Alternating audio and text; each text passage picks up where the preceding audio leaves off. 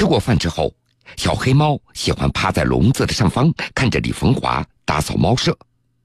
小花狸是李逢华最喜欢的一只猫，它的脑袋上顶着大团的黑花，一只前爪因为受伤总是翘着，握不上拳头，尾巴也断成了三截儿。当喂食要离开的时候，它总是将李逢华送得老远老远。另外还有小黄猫、黑豹、巧克力等等，这些流浪猫排成一排，等着李逢华的到来。但是二月十七号的晚上，它们都被烧死了。当天，李逢华在北京右安门一所大院内所搭建的爱心猫舍起火了。等赶到失火猫舍的时候，大火已经扑灭了，但是三十多只猫烧成了焦黑状。好几只流浪猫的尸体躺在猫舍的栅栏处，它们终于没有逃出这个栅栏。仅仅过了五天，二月二十四号，朝阳区安贞西里二区又一座猫舍起火了，十八只流浪猫也全都被烧死。有媒体报道称，两所猫舍疑似人为纵火。无法视而不见的恻隐之心，那是李逢华救助流浪猫的初衷。这些流浪猫总是令他想到那些被抛弃的，在城市角落当中游荡的一些孩子。一九九八年，李逢华他开始救助流浪猫，至今已经有十八年了，救助站点也发展到十四个。失火之前，他救助的流浪猫将近三百只。李逢华依然清楚的记得十八年前的那个场景。他在楼下看到几只流浪猫，瘦的只剩骨架了，白色的猫脏成了灰黑色，一撮一撮的结成团儿。他们正在垃圾箱里翻拾垃圾。那时候，李逢华家中也养了两只猫，它们也是流浪猫。这两只流浪猫蜷缩在家中，夏天有空调，冬天有暖气，吃猫粮、鸡肝和酱牛肉。现在，李逢华又在垃圾箱边看到了几只流浪猫，和家里的那两只猫形成鲜明的对比。眼前的流浪猫让李逢华感觉看到了几个流浪的孩子，于是他也开始喂养它们了。一发不可收拾，李逢华不断注意到这些被抛弃的流浪猫。去儿子住的小区，他发现有流浪猫，这每天到儿子家之前，他就先去喂养这些猫。去友谊医院看病，发现医院也有流浪猫。友谊医院也成为了李逢华的站点，只要看到了，他就会救助。李逢华的救助地图也越来越大了，甚至延伸到山西省。那是二零一二年冬天，李逢华去山西云冈，看到路边的流浪狗在厕所里找食物，他就说服了附近的乡民，帮着他救助那些流浪狗。他每个月由北京寄过去一袋狗粮、一箱罐头和一百块钱。李逢华明白，对流浪动物最好的救助那就是绝育。但是手术以后，这些流浪猫、流浪狗需要有地方休息，加上老弱病残的流浪猫也越来越多了。二零一一年，李建华搭建了第一个二十多个平方米的帐篷作为猫舍。与李逢华相比，高俊玲他认为救助流浪狗是他命中注定的事情。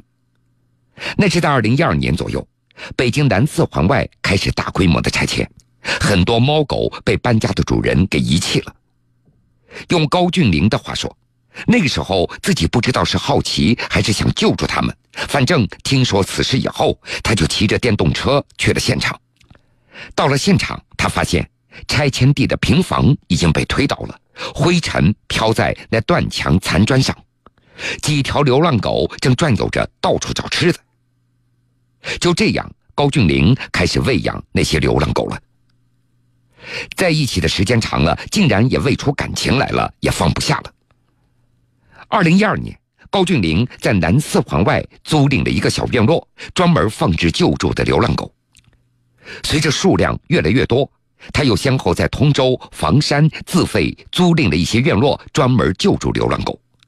目前，他仅在房山的院落那就有七间狗舍，再加上好几个散养点，高俊林救助喂养的流浪狗将近两百条。救助流浪动物也逐渐成为了李逢华和高俊玲生活的全部。一年三百六十五天，李逢华他要按时按点下楼喂猫，煮干、蒸馒头、做狗粮，加上打扫猫舍。凌晨四点一直到晚上八点，他几乎没有停歇过。即便是除夕，必须要到婆婆家团圆。过了零点，回到家的时候已经是凌晨两三点了。李逢华还一如既往的下楼喂猫。而高俊林的生活也是这样：上午煮干、煮肉皮、蒸窝头，把蒸好的窝头再掰碎，和鸡肝、肉皮搅拌成狗粮。下午两点开始，他还要到十多个救助点去看望动物。晚上八点收工，家里还有十多条流浪狗需要他遛呢，一直在汪汪的叫。为了不扰民，高俊林以两条狗为一组的方式加速遛狗的时间。高俊林他也没有休息过一天。有一次他生病在家，没有去喂狗。晚上九点多，他觉得身体好一点了，还是决定爬起来去喂。这还没走到公益西桥，他就远远看到几条狗就站在路边等他了。他知道，如果自己不去的话，这些狗就会一直在那儿等着。打那以后，高俊林很少再缺工了，风雨无阻。在他看来，越是坏天气越要去，因为这些流浪狗一直在等着。这些流浪狗也成为了高俊林生命当中最重要的一环。自己吃饭喝水，甚至下雨的时候都会想着他们。可以说，李逢华和高俊玲他们的生活秩序随着这些流浪动物而不断的调整、改变着。刚开始，李逢华上午七八点钟左右要喂猫，这个时候也正是遛狗的高峰，有时猫粮会被狗给吃了，有时猫和狗也会突然打起架来。有时猫也会窜到居民的身上，为了避免冲突，李逢华都会选择早晨五点钟开始喂猫。和李逢华认识的徐鑫同样也是流浪猫的救助者，他深有感触。在小区里喂养流浪猫，就像跟做贼一样，见不得光。之前白天喂猫，有的时候盆会给你扔掉。有居民还会当面挖苦和嘲笑，也有居民会打那些流浪猫。晚上十一点钟左右，那是徐鑫的喂猫时间，他把自己的电动车停在一个隐蔽的地方。徐鑫熟练地钻进那低矮的绿化树丛，蹲下身，打开手电筒，一边小声呼唤，一边放猫粮、倒水。每次喂猫之前，徐鑫总要巡视一番周围。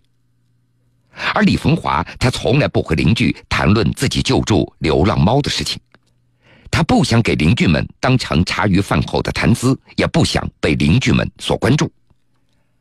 而高俊林，他一直收养老弱病残的流浪狗，每逢有人上下楼，几条狗总是会齐声的乱叫，邻居也不堪其扰，拨打了两次报警电话，两次警察都找上门来了，高俊林他都没有开门。家里只有两条狗有狗证，其他的都没有。救助流浪动物以后，这些人和邻居之间好像形成了一种微妙的距离。一个月前，京城两个猫舍相继被烧，近五十只流浪猫命丧火中，它们的主人都是民间流浪动物救助者。为了呈现他们的生态，近日记者走进几位救助者和他们的流浪动物。江苏新闻广播南京地区 FM 九三七，苏南地区 FM 九五三，铁坤正在讲述。李逢华他从来没有后悔自己救助那些流浪猫，在他的眼中，猫有灵性，有感情，和他们在一起感觉非常快乐。猫妈妈是李逢华偶然在公交车站发现的一只流浪猫，车来车往。这个猫妈妈后肢被车给压断了，李凤华每天到车站都去喂它，只要一喊名字，猫妈妈就用胸口蹭着地，一点点的爬到跟前。这些温暖的时刻也是李凤华坚持十八年的动力，也成为他日后的伤痛。想起前不久那个大火当中丧生的猫，李凤华的眼泪就会掉下来。他后悔自己没有照顾好它们，没有给猫留下逃生的出口。已经六十多岁的李凤华也是病患缠身，腰椎间盘突出，血管狭窄，右腿走路无力。医生建议他卧床休养，但是每天还有两百多只猫以及他们的口粮等着他去解决。每个月三十七袋二十斤的猫粮，每袋一百元；十箱罐头，每箱二百二十元；猫砂十五袋。此外，还有二十条流浪狗，每天二十五元的鸡肝，六元的肉皮，四十多元的馒头。所以，这每天一睁开眼睛，就是这些流浪猫、流浪狗的支出。而花甲之年的高俊玲同样也是一身病，脑中有斑块，一只乳房被切除了，乳腺癌随时可能复发。这每天要做狗粮，要掰成坚硬的窝头。他左手的中指常年蜷缩在一起。二十公斤的狗粮，十五公斤的猫粮，一大桶水，还有半袋子自制的棒子面狗粮。高俊玲每天要从三楼的家中一个台阶一个台阶拖到三轮车上。其实高俊玲他也有过放弃的念头。有一次经过一个大桥底下，看到很多流浪猫冲着他喵喵叫，高俊玲下定决心不管他们了。但是骑过去没多久，他还是折了回来。近日，李凤华又找到了一个隐蔽的地方，打算重新建一个猫舍。这次他打算装上监控摄像头，留下逃生处。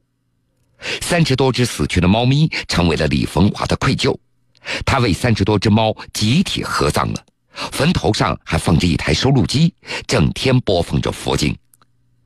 李凤华说。希望这些意外死亡的生命能够安息。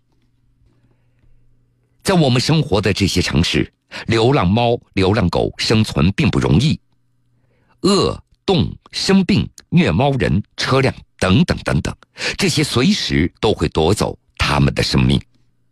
一些动物保护者也呼吁，相关的动物保护法应该尽早的出台，禁止随意遗弃、虐待、伤害动物。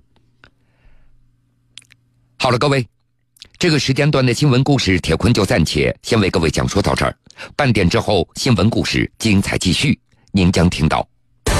在四川十方快递界，一个叫徐璐的女子小有名气。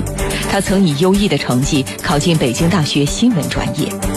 身为北大才女，婚后却放弃了北京的白领生活，选择回乡，选择做快递。这一决定的背后有着什么样的故事呢？江苏新闻广播南京地区 FM 九三七，苏南地区 FM 九五三，铁坤马上讲述。